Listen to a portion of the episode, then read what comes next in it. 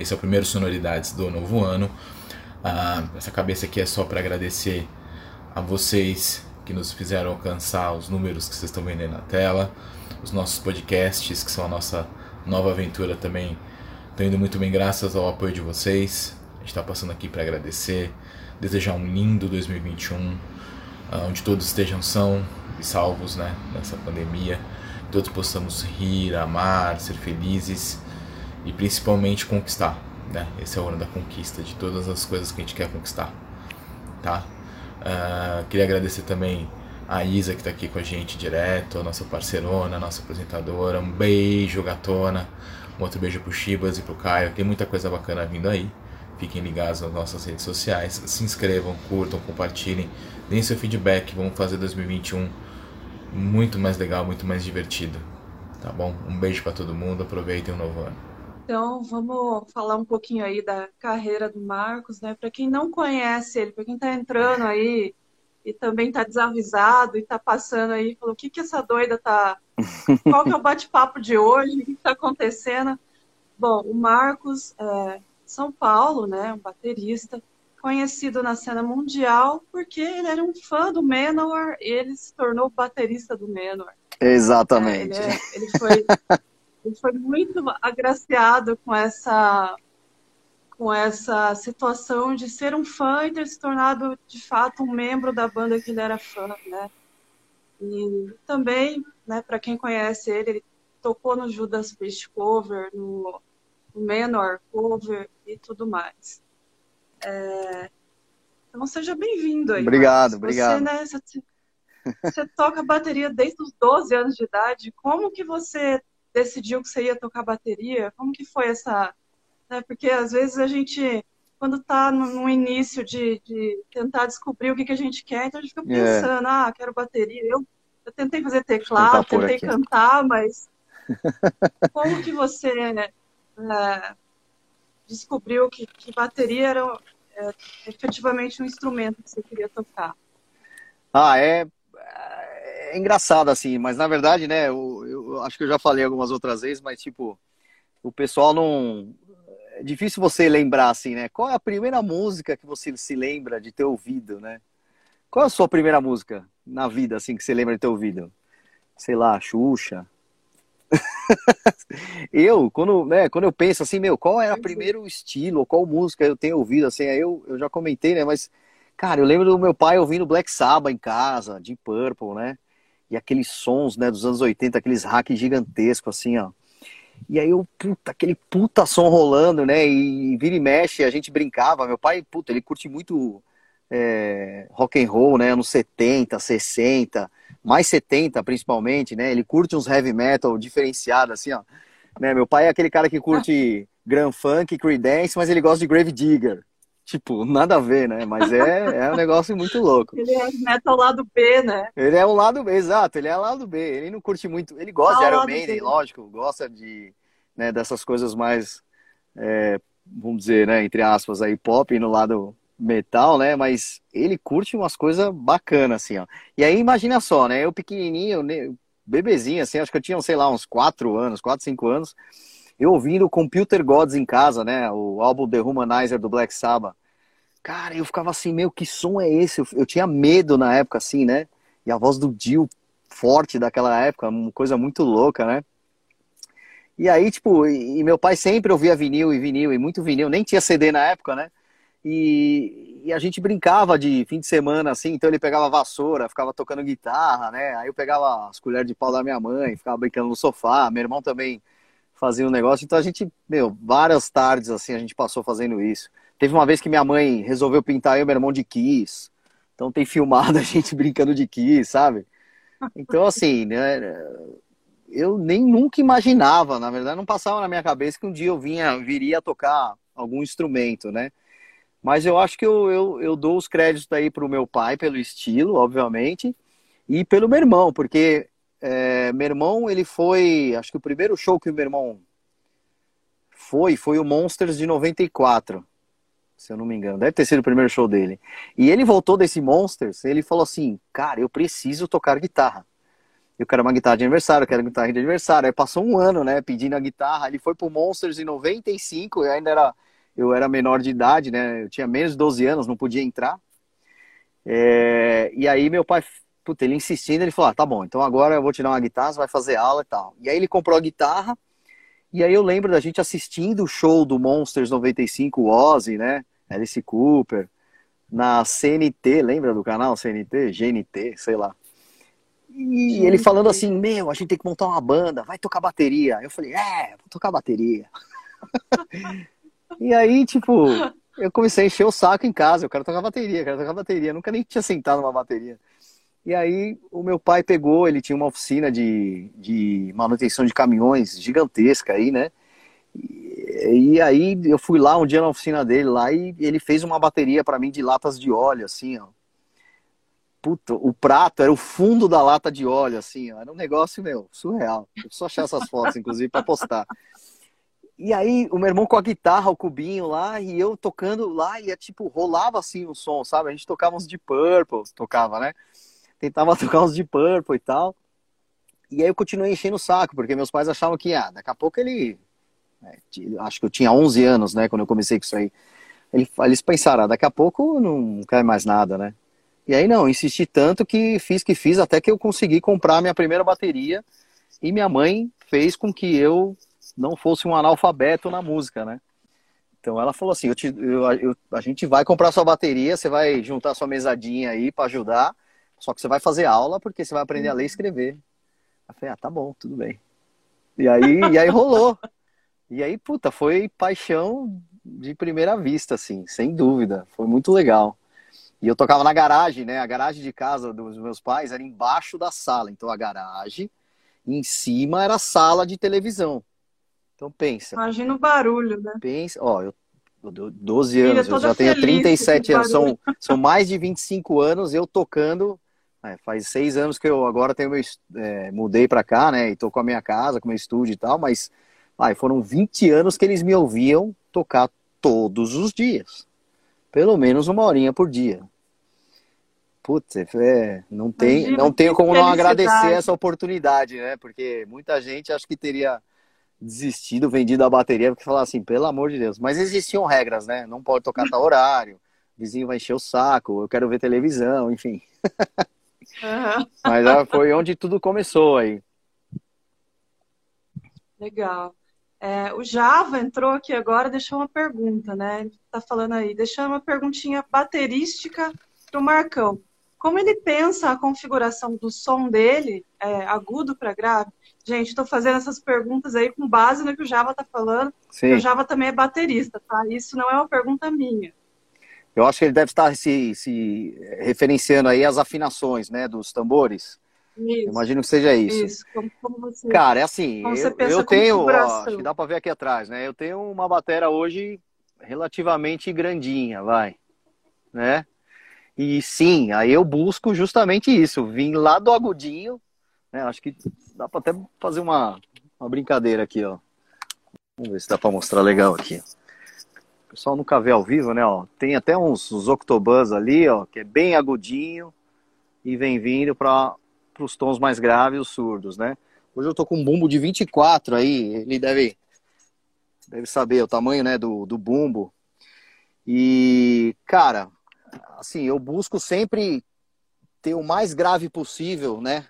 com os meus tambores maiores, porque pelo estilo mesmo, né? É, heavy metal acho que é um som mais pesado, pede um som mais grave mesmo. Só que eu, eu gosto daqueles, daquelas viradinhas, né? Judas Priest lá da época do Lesbinsky, né? Stain Class, puta, aquele, aquele, aquele álbum é inacreditável quando ele vem fazendo aquelas viradas lá de trás. Putz, é... Então, assim, eu te, sempre começo os dois extremos e vou chegando no, nos meios, né? Não sei se eu respondi a pergunta dele, mas enfim, sim, eu vou do mais agudo para o mais grave possível. Aí, Java, sua pergunta, se você quiser perguntar mais alguma é, coisa. Se eu não respondi, Java, dá um então, toque aí que a gente tenta responder de novo. Vai mandando. Mas vamos lá. É... E aí você descreve né, suas influências como Menon, obviamente, né? Sim. É, Scott Travis, Simon Phillips, é, eu gosto desse cara. uh, John Bonham, Neil Peart, Vinny Appice. Muita uh, gente, né? Mike Portnoy. Bastante gente bacana mesmo. É. Uh, de que maneira que esses artistas te influenciaram na construção do seu próprio estilo, né? Porque, obviamente, todas essas essas, essas vertentes, esses caras que tocam de maneiras diferenciadas vão te influenciar numa construção de um estilo próprio, né? Certo. Bom, vamos lá, é uma de boa pergunta. Que você foi? Acho que assim, né? De novo, então quando eu comecei a tocar, eu fui obrigado a fazer aula, né? Então não tinha internet, não tinha YouTube, não tinha MP3. Então, assim, os sons que eu ouvia eram os sons que nós tínhamos fita cassete, que nós tínhamos vinil, ou mesmo CD, né, mais para frente. Então, assim, a gente ser influenciado por esses caras aí que eu citei, que você citou agora, é porque a gente ouvia realmente, né? Então você punha no som de casa lá e tentava tocar em cima da música. E aí imagina a barulheira que era, porque, meu, na época não existia celular, né? Então você tinha o quê? Você tinha um Walkman que você punha um fone de ouvido bem podreira na orelha que quando você tocava a bateria você não escutava nada, porque a bateria, né? exato. Então, assim, além de tudo, era, uma, era uma, um super desafio, né? Você conseguir tocar em cima da música dos caras e tal. Uh, mas, assim, é, por muita sorte, eu, eu, é, eu conheci, né, por meio do professor de guitarrista do meu irmão, olha isso. Eu conheci o meu professor de, bateris, de bateria, né? E for, sempre foram aulas particulares, nunca foi escola, tá? Então ele sempre frequentou a minha casa por oito anos sem parar, assim. E, e, ele é um cara muito didático, né? Ele é um professor de matemática, então veja bem, tem tudo a ver, né? Bateria com matemática, né? A gente sabe das notas musicais aí, os tempos, as divisões de tempo. Então é um cara muito didático, muito bom. Né? Até mandar um abraço, Paulão, se você estiver vendo aí, um grande abraço, obrigado aí por tudo mesmo. Sua culpa, sua culpa. Mas é, as, as aulas deles, dele era em cima de, de leituras de partituras, né? Então ele me passava os exercícios para eu estudar e eu ia além dessas partituras e sempre ao fim desse, dessas, é, vamos dizer assim, é, dessa uma quantidade X de exercícios, ele me trazia pedaços de músicas para eu tocar, lendo a partitura. Então, putz, ele, ele é um cara, né, de novo, muito didático, então ele tem muito material, né? Ele tinha livros do Metallica, livros do Rush, livros do Led Zeppelin. Então, praticamente nesses oito anos eu toquei tudo de Rush, tudo de, de Led Zeppelin, muita coisa do Metallica, né? Até eu conseguir essa habilidade, né, que a gente vai adquirindo ao longo do tempo aí, de você mesmo conseguir ouvir a música e ir tirando as músicas, né? Às vezes eu conseguia, né, uma revista, a gente ia na banca, comprava Rock Brigade, eu comprava Modern Drummer lá, e vinha uma partitura de uma música X, Painkiller, sei lá, e a gente olhava aquilo e falava, uhum. meu, como é que toca isso, né? Negócio super complicado. Olhava para ele, ele me ensinava. Então, assim, o que acontecia era, as aulas, então, que eu fazia, era sempre em cima de sons que eu gostava, em cima de partituras, né, que me treinavam ler e, e, e saber exatamente o que eu estou tocando, né, porque hoje muita gente olha o guitarrista lá tocando e não sabe o que está fazendo, não sabe qual nota está dando e o porquê, né. Então eu tive todo esse fundamento por trás. É, e assim, eu acho que até mais do que isso, é, o fato de eu ter o meu irmão em casa tocando guitarra, também aprendendo, né? Porque ele também foi obrigado a fazer aula.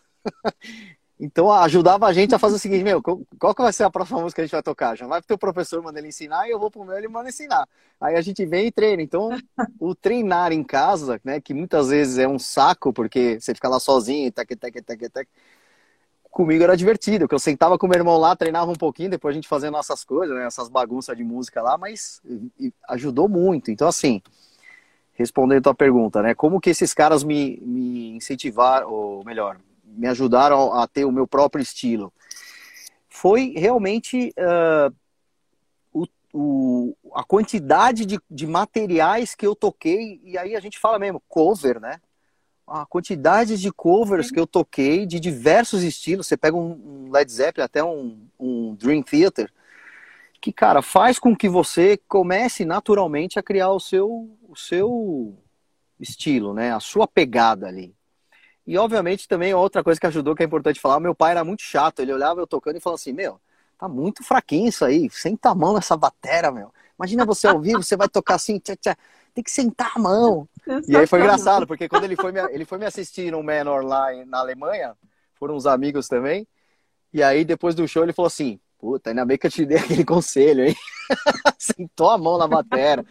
Então, sabe? Foi um super é, incentivador, né? Muito. Então, assim, são coisas que parecem uma história meio boba, assim, né? Mas, cara, tem gente que não tem isso e, e não tem aquele, aquela, aquela crítica né, construtiva que vem de pessoas de fora, né, para a sua evolução. Então eu tive muito isso, né? E, e, é isso. Então tocar muitos estilos e sempre sempre treinar em cima de músicas, diferentes estilos de músicas o tempo inteiro, além de muitos exercícios, né? E ter uma banda ativa, que no caso era eu meu irmão e às vezes alguns amigos, isso é o que fez, isso é o que faz, né? Você começar a criar teu estilo e, e sua pegada aí musical. Perguntinha do Java. É, Para é, mim não, não sei porquê, não tá perguntando, não tá aparecendo nenhuma nada pergunta nada aqui. Para mim tá aparecendo também. aqui, ó. Marcos é um bater orgânico, nada robótico. Sumiu aqui da tela, só porque eu falei. É. Uh, mas ele se submeteria a um show onde ele tivesse que ler e seguir uma partitura? Cara, hoje, olha, eu vou falar que eu ia ficar com medo, porque faz tempo que eu não, não toco lendo uma partitura assim. Mas é questão de treino, né? É, não, não é algo, não é algo para mim, não, não seria uma novidade, vamos dizer assim, tá?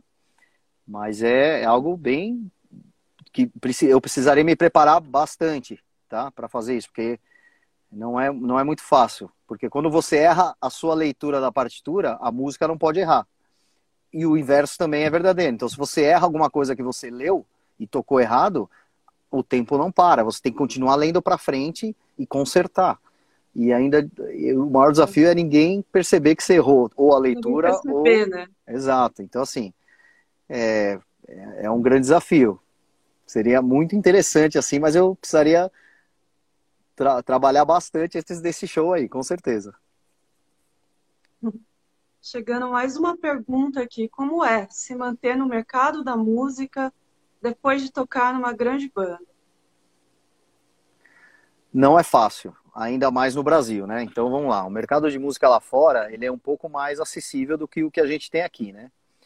Uh, ainda mais para nós, né, que gostamos de rock and roll, heavy metal, eu vejo assim que é, o nosso mercado brasileiro é um pouco ingrato, vamos dizer assim, né? E aí até começa a rolar umas briguinhas, né? Do tipo, ah, o cover rouba espaço do autoral. E sabe, porque é tanto é tão pouco espaço, né, que acaba acaba tendo essas esses atritos desnecessários e, e, e aí você vê grandes músicos, grandes, os caras fudidos aí tocando coisas que eles né, não, não gostam, mas o cara vive disso, né?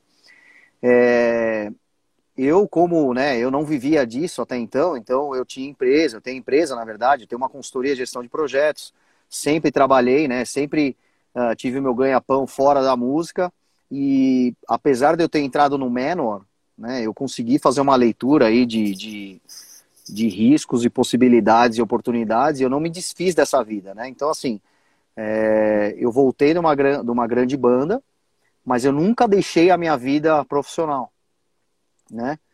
Uh, e isso é, foi uma estratégia que eu decidi seguir, né? É, por diversas, é, diversas razões, né? Família, filho, enfim, é, não, não dá para pôr tudo a risco, né? Quando você chega num, num, certo momento aí de prioridades que você tem na vida. Mas uh, se manter no mercado musical após uma grande banda, vou dizer que é mais fácil do que você não ter passado por uma grande banda, obviamente, porque aí o pessoal conhece seu trabalho, conhece a sua, conhece a sua seriedade, né, a sua qualidade musical, né, então facilita um pouco para você divulgar um pouco seu trabalho, né, então assim, hoje eu tenho um estúdio, aproveitar fazer uma propaganda, hoje eu tenho um estúdio, né, profissional, eu, eu, eu me tornei um drum session, então quaisquer bandas que queiram que eu grave qualquer coisa, a gente negocia, a gente grava. bandas que queiram gravar no meu estúdio, bateras, porque eu montei um estúdio específico de batera, então bateras que queiram gravar no meu estúdio. Eu faço a gravação, faço a produção, né? Estudei isso, então é, eu aproveitei a oportunidade que eu tive no Menor para realmente ingressar nesse meio musical e me tornar um profissional completo, né? Não só um baterista profissional, mas sim um músico profissional completo. Então, assim, eu soltei alguns vídeos aí, né, nos últimos meses, que foram todas produções minhas, né, nesse meu estúdio, entendeu? Ah, o pessoal pode ver aí, pode ir lá conferir, né? Todos tinham um propósito, por isso que, né, soou e, e apareceu daquela maneira. É, mas assim, sim, é, ajuda bastante, né? Porque você acaba, de novo, você não é só aquele cara que está indo no bar tocar e o pessoal tem muitos caras que vão lá e, e prestigiam você da forma né, é, crítica, vamos dizer assim, e tem muitos caras que vão lá te prestigiando da forma de curtir mesmo. Então ele não está prestando se você errou ou não, não está prestando atenção se você errou ou não, sabe? E outros já sim. Então é, facilita um pouco nesse, nesse, nesse quesito, né? Acho que, não sei se eu respondi, acho que é isso. pergunta chegando aí. É, como é esse lado de baterista de estúdio? E principalmente se produzir no, é, se produzir no instrumento. É fácil mudar a chavinha? Vamos lá. É, a gente não pode, eu, minha opinião, tá? Não pode ter um, um discernimento, né, de, de um músico de estúdio para um músico ao vivo, né, para um músico de espetáculo, vamos dizer assim, né? de, de execução. Por quê? Porque tudo inicia no estúdio, né? Todo e qualquer show que você vai assistir tem horas e horas de ensaio em estúdio gravado. Por quê? Porque as, os ensaios você escuta, você você trabalha a música, né? Então, assim, tem muita banda que particularmente eu não gosto, mas que a banda vai e executa exatamente o que o CD foi gravado. Então, assim, não tem surpresa, né? No, quando você vai ver um show, um entretenimento dos caras, não tem muita surpresa. Agora, tem muita banda que se preocupa em levar o show pro cara. Então, meu, ele vai tocar um pedaço da música diferente, ele vai emendar uma coisa na outra, vai fazer um pupurri aqui, vai fazer um final totalmente diferente, aqui vai ter uma graça do guitarrista, aqui, meu, o cara vai fazer, sei lá, umas viradas diferentes e foi ensaiado, sabe? Então, assim, eu, eu já prefiro bandas ao vivo dessa forma. E para chegar nisso, é muito ensaio, é, muita, é muito treino, muita dedicação. Agora, isso a gente tá falando de ensaio, né? Agora, quando você fala de gravação, é algo muito mais sério, né? Você, e, e literalmente, né, tempo é dinheiro numa gravação. Então você não pode querer abusar muito de querer fazer um negócio, gravar uma coisa super, sei lá, animal assim, se você não treinou muito antes. Porque a hora que você chega no estúdio, começa a contar o reloginho, é, cada segundo é um centavo que vai passando, né? Modo de dizer. Então você tem que estar. Tá, é, a sua preparação, né, como músico, para uma gravação é totalmente diferente para um show ao vivo. Porém, as, os estágios que você passa, né, de preparação, ensaio, treino, são idênticos, né? É isso aí. Então, assim, quando você sai num show, você sai de turnê, você, tem, você já tem programado aí, sei lá, 30 shows para fazer um show sempre vai ser melhor que o outro em alguns determinados aspectos. E outros pode ser que seja pior. Né? Agora, uma gravação ela tem que ser 100% perfeita do início ao fim. Então, acho que essa é a grande diferença né, em relação a treino e expectativas. Mas, assim, um músico de estúdio e um músico ao vivo, eles basicamente são as mesmas pessoas, né? Obviamente que tem aquela. o, o, como se fala? Você dá um show à parte visualmente, né? Você fazer algumas graças, com mexer com o público, né? Ter uma postura de palco que no estúdio você não precisa ter. No estúdio você fecha o olho, toca ali, concentra no, no time da música e acabou, né? Acho que é isso. Opa! Caiu. Vamos dar, deixar uma boa noite pessoal do Fofinho. Opa. Provavelmente é o Pedro que está atrás aí dessa tela. Fofinho? É, sempre me sacaneando, falando que eu sou assessora, cantora, atriz e não sei o que mais. Com certeza é o Pedro mesmo. Pedro, você me paga, viu?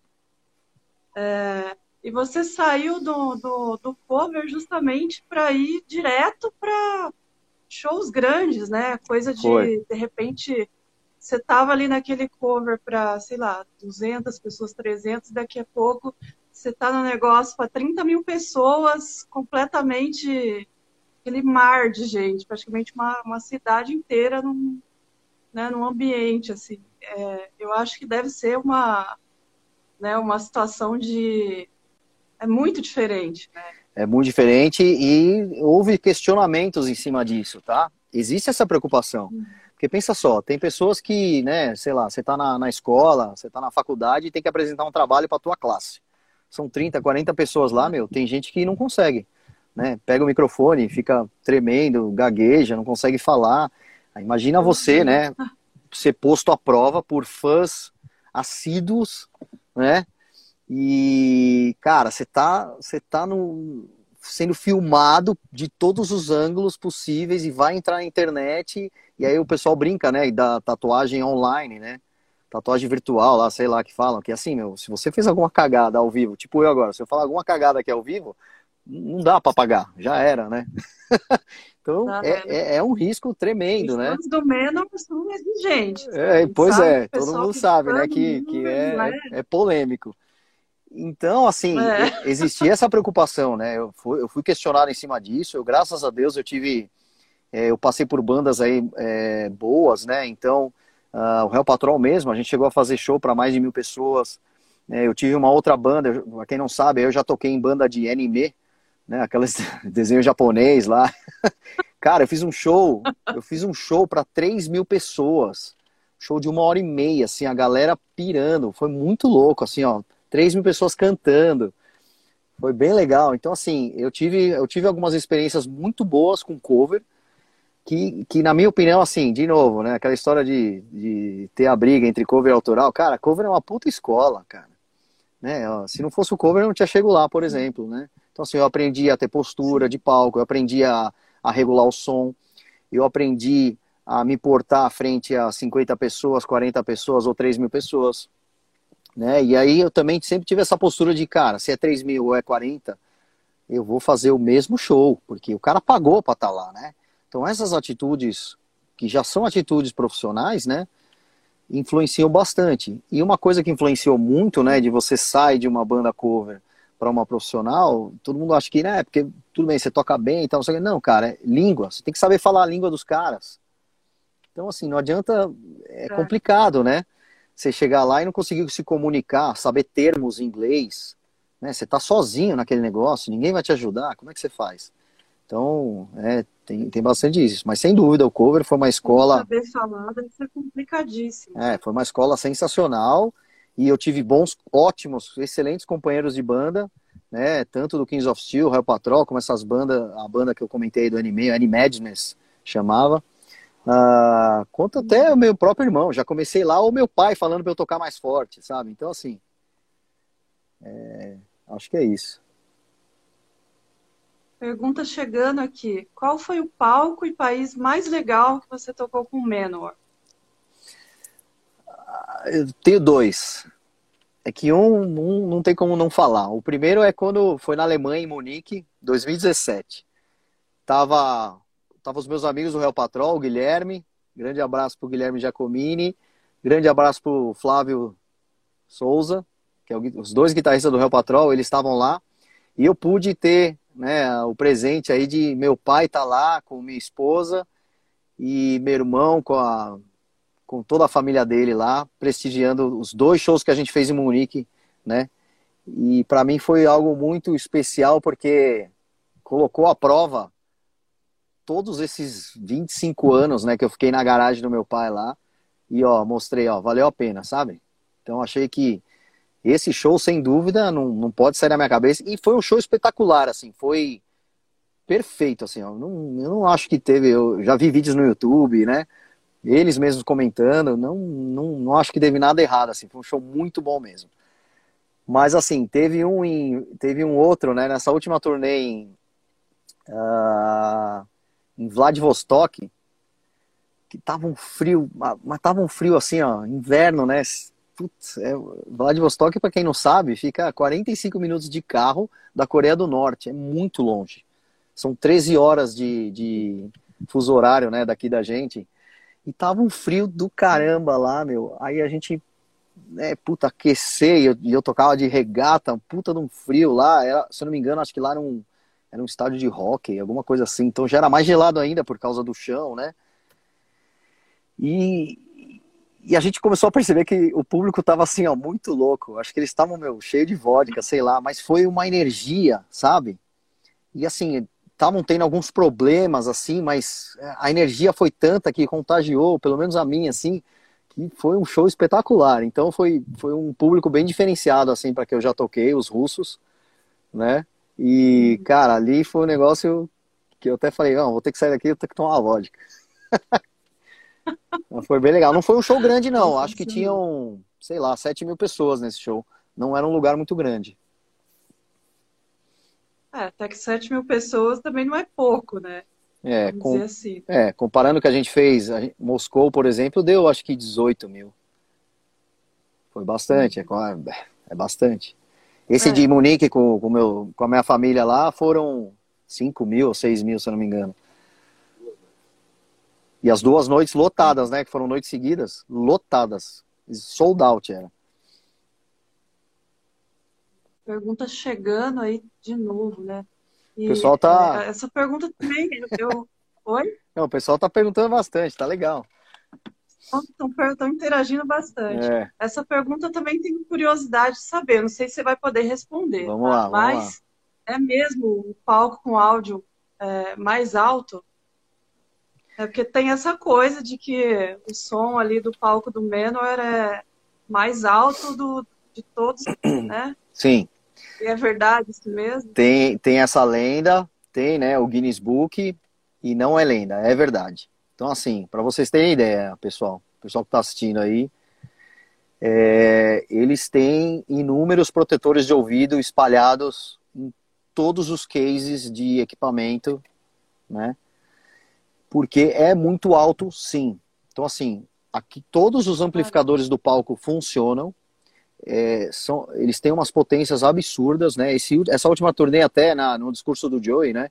Ele colocava no telão lá que o baixo dele, se eu não me engano, eram 30 mil watts RMS e a guitarra, se eu não me engano, era 20 mil watts RMS e eram. Eram porque eu vi, é isso mesmo, é, é um negócio surreal. Então, assim, passagem de som ou ensaio mesmo, né? Ensaio de produção, que ensaio de produção, para quem não sabe, você já está em turnê, né? E você tá nos estúdios gigantescos, que são como se fossem uns galpões, assim, enormes, com o pé direito de, sei lá, uns 15 metros de altura, né, uns super, uns, uns cubos, assim, gigantes mesmo, você monta o palco inteiro, monta iluminação, telão, é ensaio do show em si, né, ensaio de produção que chama. E lá é ligado tudo, então, assim, o pessoal tava trocando ideia, o Joe DeMar chegava assim, pegava no baixo, todo mundo, sound check, sound check, né? Passagem de som, passagem de som, coloque os protetores, coloque os protetores. Aí todo mundo desesperado, assim, pegando os protetores, colocando no ouvido. E aí quando ele dava aquele puta som, você fica assim, meu, é alto. É muito alto. Então, assim, é, todo mundo usa protetor no palco, tá? Eu, uso, eu sempre usei o in com fone de ouvido, né? Então era um protetor. É aquele in não sei se o pessoal conhece, né? Que é diferente do fone, né? Ele, ele tem o molde da sua orelha, e tem o fonezinho mesmo lá dentro para eu ouvir, porque eu tocava com clique, né, com metrônomo e tal. E o pessoal tem o protetor de ouvido porque realmente é muito alto, né, e machuca é, tantas vezes, né. Você que vai num show não tem problema, obviamente, mas meu, toda noite se eu ouvir um negócio daquela altura e, e o cara que está na primeira linha da fila tá muito mais longe do que os músicos que estão do lado, né, do, do som. Sim, é, mas é isso aí. Mas é verdade. É, que isso era uma lenda, né? Eu sempre é. ouvi falar que era uma lenda. E até para falar, o pessoal fala que. Realmente não sabia. É, o pessoal fala que, ah, por causa do Monsters de, nove... de 2015, né? Parece que o som aqui não estava muito legal no PA. Mas assim, o som do palco é um negócio, é uma qualidade assim que eu não tinha ideia que era possível fazer em tal volume, sabe? Então, assim, imagina um piano de cauda, né? Que você tá num teatro, assim, ó, e ele faz que é aquele som aveludado, né? Um som gordo, assim, bacana. Só que imagina um som desse super alto, né? Sem distorcer nada. Eu, é eu fiquei impressionado, assim. Foi, foi uma das coisas que eu gostei bastante. Posso imaginar. É. é. Aí, se o pessoal quiser mandar perguntas, ainda estou lendo as perguntas, tá? Ó, para mim não tá aparecendo é, nada aqui, ó. Minha tela travou com três, quatro comentários só. do começo do vídeo. Nossa. É, como foi para você assim receber uma, uma ligação do Menor, né? Solicitando sua presença num, num teste e o que, que, passou pela sua cabeça, já que você era muito fã da banda, né? De repente você tá lá de boa e de repente, sei lá, quem liga para você. Mas é alguém lá do Menor te, te falando que você está sendo solicitado para ir num teste. Como que foi isso? É, para vocês terem ideia, foi em 2017, tá? Em março, meu filho tinha acabado de nascer. Ele estava dois dias no quarto. Aí eu estava lá com a minha esposa, meu filho. Beijão para eles. E tocou meu celular, o um número americano, aí eu falei, deve ser, sei lá, né? A Claro, mandando Você sempre imagina que é alguém vendendo alguma coisa. Aí você atende e era o manager. Era o manager do Menor, que é o Manuel, né? Ele, que ele é brasileiro, acho que todo mundo sabe, os fãs do Menor sabem. E ele tem muito contato, né? Eles são amigos pessoais do, do pessoal do Kings of Steel, então eu conheço o, o Manuel há bastante tempo. Eu sempre, sempre mantive contato com ele, né? Aliás, sempre falei também o que aparecesse aí, né, para tivesse oportunidade, gostaria tal. Mas nunca imaginei que fosse acontecer, né? E aí ele me ligou e falou: Ó, apareceu um projeto, é, não posso falar muito sobre o projeto, mas você é um dos cogitados. Qual é a sua disponibilidade de vir aqui fazer um teste? E eu estava dentro do, do quarto do hospital com meu filho no colo e eu olhei para minha esposa e falei assim: é o menor, é o menor. Ela, como assim, o menor? Eu falei, ah, não, ô Manuel, beleza, vamos fazer o seguinte, me liga depois, porque, bicho, eu, eu, não, eu tô disponível, mas me liga depois, que eu tô aqui com meu filho, acabou de nascer. Ele, ah, beleza, parabéns, sei o quê. Depois a gente, ele me ligou, obviamente, conversamos direito, né? Mas até então eu não sabia, né, que era pro Menor. Era um projeto X aí, né, que eles estavam testando alguns bateristas e tal. Uhum. Mas a sensação foi tipo o filme Rockstar mesmo, né? Que o cara atende o telefone, é a banda, ele pega e desliga na cara. Ah, sai daqui. Foi engraçado. A sorte é que eu conheci o Manuel, então eu não desliguei na cara dele. que sorte. É. E aí você conta que em menos de um mês, assim, você já viajou para realmente fazer esse teste, né? Foi. É... Em. E menos de um mês, assim, viajou para fazer esse teste. Como que foi isso? Assim? É, em menos de um mês eu assinei, já... assinei um contrato gigantesco de, de, como se fala, você não pode ficar falando as coisas, né? Então, assim, é, uhum. de restrição mesmo. E viajei para lá. E até então eu ia, eles me passaram algumas músicas do Menor para tocar porque eles comentaram: ah, o projeto é uma banda cover oficial que vai fazer, vai ficar rodando o mundo, o mundo aí enquanto o Menor não faz turnê. Ou para países menores que o Menor não consegue ir por conta da estrutura e tal, né? Enfim, esse foi o, o discurso. E aí eu falei: ah, beleza. Aí passaram, acho que nove músicas foram. Eu tinha, eu tive, sei lá, acho que três semanas, chegou nem a ser um mês, eu tive três semanas para treinar essas músicas e fui viajar para lá e te, teoricamente eu só ia tocar com o, o, guitarrista, o Carl Logan na época, né? Só que eu cheguei uhum. lá no estúdio, montei a bateria, eles, eles deixaram a, a bateria toda desmontada, eu montei do meu jeito lá, então foi bem legal, né? O engenheiro de som lá no estúdio uhum. deles me ajudando a microfonar tudo tal. E aí o Joe DeMaio desceu, começou a passar o som comigo, depois chegou o Carlão, e aí eu vejo um, né, um cara mais baixinho passando na janelinha assim, eu falei, ai meu Deus, Acho que é Orquianos. E aí, na época, né, você, você fica assim, você fica deslumbrado, porque até então, né, você nunca teve contato tão próximo assim com os caras, né? E aí chegou, meu, tocamos as nove músicas duas vezes. Então, para quem não sabe, ó, acha que é só chegar lá e tocar? Os caras olharam postura, olharam pegada. O primeiro, as primeiras vezes que eu toquei, a primeira vez que eu toquei as nove músicas foi sem metrônomo. A segunda vez eles me fizeram tocar com metrônomo. Né? Então, para quem não sabe o que é metrônomo, né? o metrônomo é o, é o, é o tempo, é o cliquezinho que fica na orelha que marca o tempo da música, né? E no show, se vocês verem os vídeos no YouTube aí, o telão é sincronizado com o tempo da música, né? Então é, tem que ser uhum. perfeito. Se o batera errar o time, já era. Vai, vai desincronizar o vídeo. pessoal que tá vendo vai ficar meio puto. é, enfim, aí e onde, e onde eu aprendi isso? Eu, né, de novo, eu sempre toquei em bandas muito boas, né? E quando eu entrei no Real Patrol, o nível dos caras me fez dizer o seguinte, meu, vamos tocar essas músicas do, do jeito certo. Né, as músicas do Judas Priest, tem música que é muito rápida, muito lenta e tem umas que são mais ou menos. Se a gente tocar tudo muito parecido. É porque não deve ser tão simples tocar Judas Priest, né? É, já não é tão simples, né? Exatamente. Não já é, é já é uma banda mais, mais trabalhada, vamos dizer, né? Não que o Menor não seja, tá? Porque tem muita coisa muito simples, né, que você ouve no Menor, que na hora que você toca é muito complicado. É porque tem que ter um feeling, tem que ter um certo. É, tem que ter um certo feeling diferenciado ali, aí, mas aí, enfim, é outro assunto. Mas o que eu quero dizer assim, no, no Real Patrol mesmo, né, eu cheguei nos caras e falei assim, meu, vamos tocar com metrônomo para as músicas soarem mais próximo do original e o pessoal sentir essa diferenciação de tempo, né? Essa é mais rápida, essa é um pouco mais lenta, e isso vai dar uma dinâmica no show. Então eu toquei com o Real Patrol e metrônomo, sei lá, por uns 10 anos. Foi muito tempo, né? E isso me ajudou muito lá na hora do Menor. Colocaram o metrô na minha orelha, para mim, eu tirei de letra, foi tranquilo.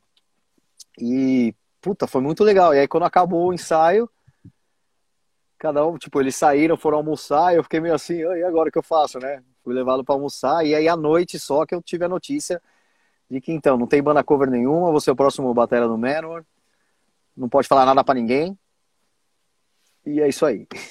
Aí eu assim, ah, ainda bem que... Ah. Ainda, ainda brinquei, né? Eu tenho uma tatuagem do Battle Rims aqui, ó. Aí eu falei, ainda bem que eu tenho a tatuagem da banda certa. Imagina se aqui tivesse escrito Metallica. Fudeu. Nossa. Imagina. É.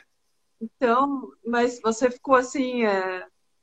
você acha que você se sentiu nervoso? Porque de repente você estava com a banda, né, realmente, e você estava achando que era um teste, mas não sei, de repente te falaram também que era um teste só para despistar um pouco a situação. Não, era um teste, era um teste mesmo. Eu tinha três câmeras me filmando, só eu, e o teste foi gravado, né? Então a bateria estava toda microfonada, foi tudo gravado. E aí, de novo, por que do teste com e sem o metrônomo? Porque tem músicas que é, não, não te permite tocar ao vivo com o metrônomo. Ela perde um pouco o feeling, né? Perde um pouco o, o propósito né, da música. Então eles tinham que testar um baterista sem metrônomo para saber se o cara mantém né, o, o tempo, a pegada, o, o feeling, né? Sim. E com o metrônomo, justamente porque tem telão, tem o show em si, né? Que é todo sincronizado. Então, assim, foi um teste, sim, pesado, inclusive, porque o Joe DeMaio, todo mundo sabe, né? É um cara muito exigente, muito exigente. Então, uh, ele já estava, inclusive, inclusive testando é, postura minha na bateria, né? Aqui você tem que fazer assim, não faz assim. Porque quem está lá atrás. Mas não... eles falaram que era um projeto. Eles falaram, projeto. falaram que era um projeto. Projeto. Isso não era. E não era. Isso que eu dizer, na realidade, isso não era um projeto. Não era um projeto. Então, assim, o teste foi para eles mesmos, né? Eles me olhando e imaginando como que esse cara no palco do Menor seria. Então, é postura, é o jeito de, de né? de se movimentar, porque assim, o batera, apesar de você ficar sentado, né? Você não é um cara estático, então você ter essa postura que o cara lá da arquibancada, lá de trás, né? Você tem 10 mil pessoas na frente dele, ele consegue ver e consegue bater cabeça olhando para você, assim. Então tem essa postura, né? Que o baterista, essa energia, vamos dizer assim, né? Que o baterista passa. E tem bandas que não tem, o cara realmente não, não é, não faz isso e tal. Então, até isso eles me olharam, né? E graças a Deus eu te, de novo, eu tive uma boa escola e eu gosto, né? Sempre gostei muito de Menor, ainda gosto, ainda escuto, mas eu gosto de tocar. Então, assim, para quem já assistiu, você já assistiu o show do Judas Priest, né? Do Hell Patrol. Cara, é um show Sim. diferenciado. Eu ainda aconselho a galera a assistir aí, porque gosto. Marcelo gosto Campos, banda, puta amigo meu aí, Marcelo Campos, me substituiu muito bem. A, a banda ainda, meu, faz você bater cabeça sem perceber. É legal. Então, assim, é, são coisas que são coisas que ajudaram muito, né?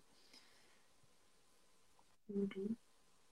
E você realizou aí, né, a turnê junto com o Menor de 2017 a 2019. É, conquistando aí os fãs do mundo inteiro. Todo mundo aprovou a tua estadia aí pela banda, né? E nessa época, todo mundo comentou muito aqui no Brasil, né? Eu, eu lembro do pessoal, gente, vocês lembram daquele moço que era fã da banda, de repente ele entrou na banda e tal? É, na tua cabeça, assim, como é que foi? Porque eu, eu me lembro muito, assim, né? me lembro de ter encontrado você justamente no show do, do Hell Patrol, mas é, lembro muito dessa época, o pessoal tá comentando, ah, olha, ele, é ele que tá no Menor, é ele que, que entrou na banda e tal. Como que foi isso, assim, na tua cabeça? É, foi um negócio muito louco mesmo, assim, porque é, é difícil você virar essa chavinha, né? Então, assim, do dia pra noite, você sai de fã pra virar um King of Metal, né? Que é o que eles falam. É, é difícil. Então, assim, eu ficava, eu ficava excitado no palco, né? Entusiasmado. Só que ao mesmo tempo, é um, é um trabalho, como qualquer outro, né? Isso o pessoal tem que entender.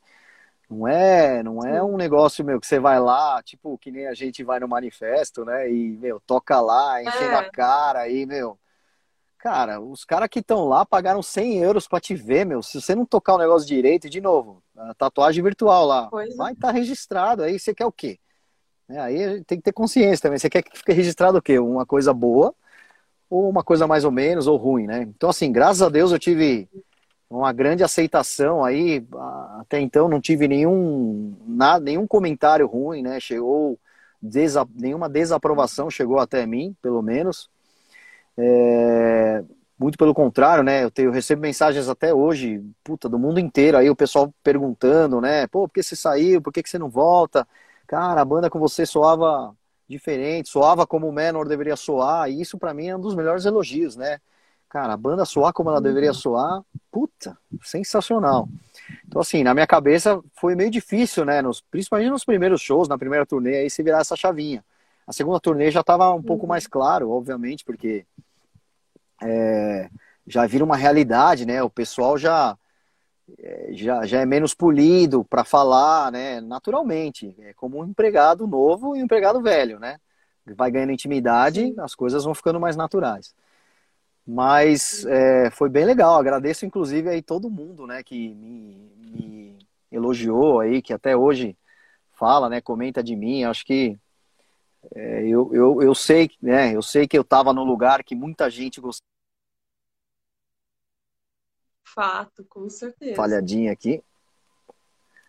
Por aqui no cabo de novo.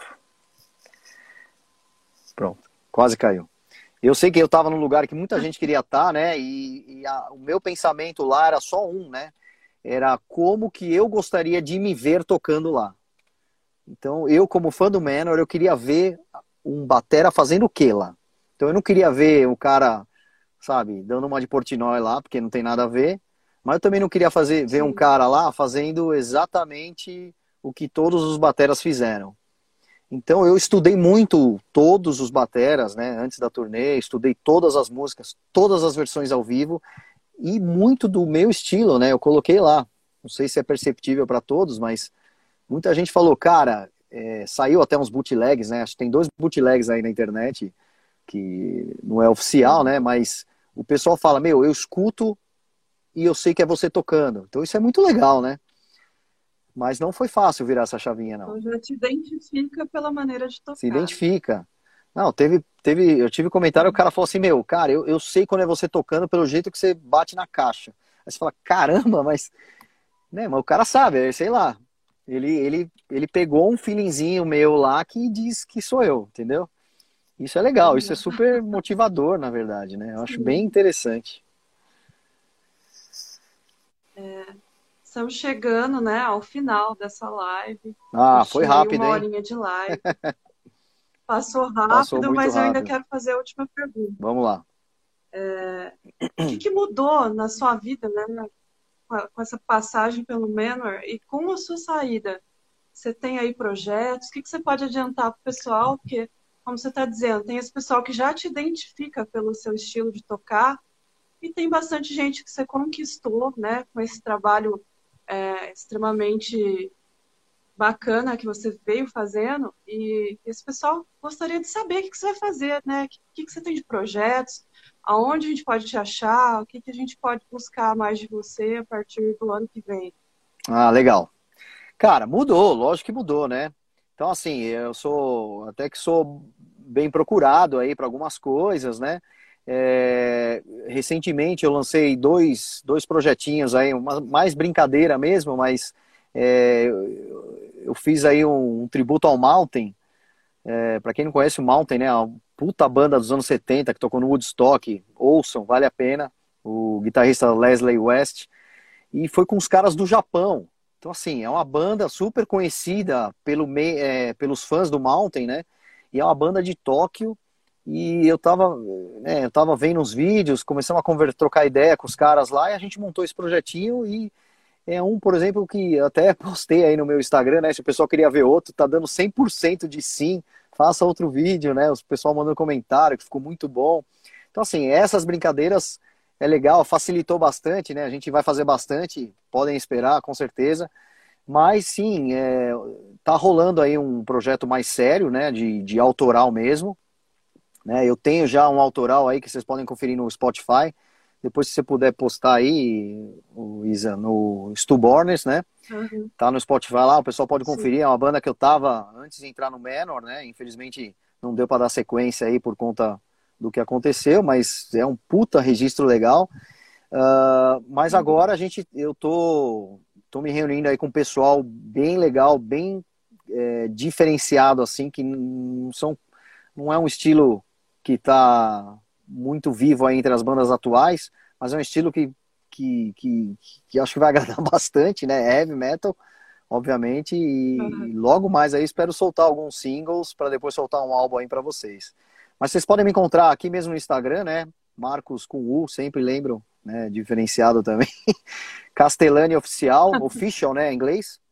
No Instagram, no, no YouTube, no Facebook, é, é, é o mesmo nome. É, e eu sou super acessível, né? O que dá para a gente falar, a gente fala, o que dá para responder e conseguir responder, a gente responde. É, também agora, né, tem o meu estúdio, né? A banda aí que está procurando gravação, ou mesmo, né? O pessoal tem. O pessoal hoje em dia, todo mundo tem. Muita gente tem home studio, né? Acaba fazendo bateria eletrônica e você não tem um baterista bom em casa, ou não sei, ou o cara não tem a bateria, né? Não tem o lugar para tocar entre em contato, a gente conversa no estúdio aqui, fazemos umas coisas bem legal e uma produção bem bacana também. Então, assim, eu vou dizer que até que eu tô bem ativo, viu? Nessa saída do Menor. Não tá, não tô parado, não. Tá bem legal. E espero que vocês gostem também legal. logo mais. legal. Então, pessoal, sigam aí o Marcos, procurem mais aí da, da carreira dele, procurem o estúdio dele, que está à disposição, né? Com certeza. E eu queria deixar aqui é, meu agradecimento ao Marcos pela entrevista. É, gostei muito do papo, o pessoal interagiu pra caramba. É verdade. Acho que essa, essa, essa entrevista e a entrevista com a Rita Cadillac foi a que o pessoal mais interagiu. Pô, eu vou Gostei, assistir essa da Rita Cadillac, pessoal... hein? Essa da Rita foi super legal. legal. A Rita é madrinha do rock no Brasil. É, Isso é, é fenomenal. Ela ganhou esse título aí, ficou muito contente. Então, queria te agradecer aí pela participação. E, pessoal, essa entrevista vai repercutir no YouTube de Sonoridades. Em breve vocês vão encontrar essa entrevista lá também, essa e tantas outras, né? Legal. E espero que essa pandemia, essa coisa toda acabe logo, né? Para a gente poder voltar aí a ver as bandas Ter, tocando lá no termos shows, né? shows ao vivo, né? É, exato. Para termos shows, para ver o pessoal do, do Hell Patrol, pessoal todo lá no manifesto. São, Não, essa banda, sim. eu sou muito fã. Bom, e a gente se vê. Muito obrigada, Marcos. Obrigado pela oportunidade, obrigado pessoal aí que perguntou, né? Não sei quanto. Minha tela, infelizmente, não está aparecendo aqui o pessoal falando, mas enfim. É... Agradeço o convite, agradeço as perguntas, agradeço o apoio de todo mundo, né? Que isso é muito importante. E espero que logo mais aí vocês também venham a curtir o material uh, que a gente vai estar tá fazendo aí, né? Que eu vou estar tá fazendo com o pessoal que, que eu comentei, né? Então, com certeza a gente se vê por aí e logo mais ao vivo, se Deus quiser. Se Deus quiser. Obrigada, gente. Obrigado. Até a próxima. Até live. logo. Valeu. Até. Tchau, tchau. Valeu.